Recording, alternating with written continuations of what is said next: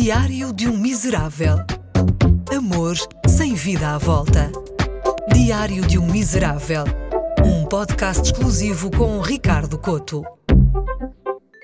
Hoje estive a pensar num dos grandes ídolos portugueses, o Cristiano Ronaldo. Eu admiro imenso o Cristiano Ronaldo. Mas admiro não por ter uma capacidade atlética fenomenal e uma determinação gigantesca. Eu admiro porque ele nasceu pobre. E quando se nasce pobre, é-se pobre a vida toda. Porque a pobreza é um estado mental. É uma voz que nunca mais nos sai da cabeça. Aqui há uns dias, a dona Dolores, a mãe do nosso craque, deu uma entrevista de vida. E apesar do filho ter revolucionado completamente a vida e ter conquistado recordes atrás de recordes, ela disse: Estive quase para o abortar. Quando se é pobre, vive-se com um inimigo imaginário na cabeça. Ficamos com a extraordinária capacidade de esperar que algo aconteça de mal. Eu lembro-me perfeitamente de ir às compras com a minha mãe, ela parar deslumbrada, olhar para lindos conjuntos de porcelana e eu incentivá-la para ela comprar e ela responder: Para quê? Para depois partir tudo? Nós pobres vivemos com uma distopia na nossa cabeça. Nós achamos que o mundo conspira cosmicamente só para nos lixar. E quando se é criado por uma mãe pobre, ainda pior. Porque as mães pobres não dão conselhos normais de mãe. Toma cuidado na estrada, leva o casaco, não apanhe chuva. Não! As mães pobres aconselham os filhos antecipando-lhes uma desgraça. Tu toma cuidado na estrada que ainda tens um acidente e acabas no hospital. Leva um casaco senão constipas e ficas doente. Não apanhes chuva que ficas com as sapatilhas molhadas, escorregas, cais, rachas a cabeça e ficas numa cama. Nenhuma destas coisas aconteceu e as mais pobres já falam que se nós tivéssemos feito as neiras.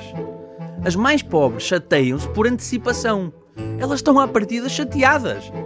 É o seu estado natural. Mas pensando bem, eu fico muito orgulhoso por ter sido criado por pais pobres.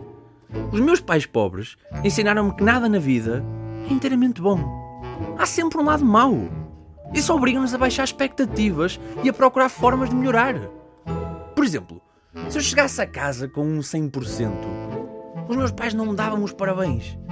Diziam: Mas isto é a letra que se apresenta? Eu acho sempre que o Tolstói, quando acabou Guerra e Paz, mostrou à mãe e ela disse: Ai que letra tão feia! Nem os brinquedos dados pelos pais pobres podem ser uma coisa exclusivamente alegre. Eu lembro-me de querer muito um carro telecomandado no Natal.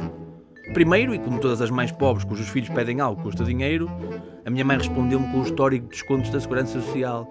Trabalha há quase 30 anos, deves achar que ele cresce das árvores. Segundo, e depois de muito insistir, ela aceitou dar-me um carro telecomandado.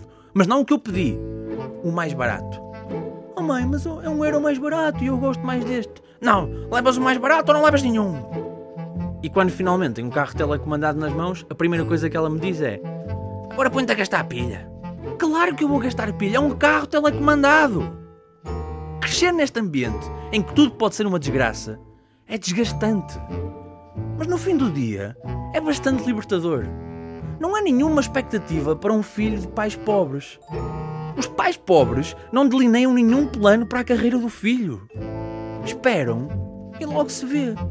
Essa liberdade permite ser o que se quiser. O plano de futuro dos pais pobres não é pôr os filhos a estudar e esperar que arranjem um bom emprego, não. O grande plano para sair da pobreza é ganhar o Euro Milhões. Especificamente, o segundo prémio. Porque o primeiro é muito dinheiro.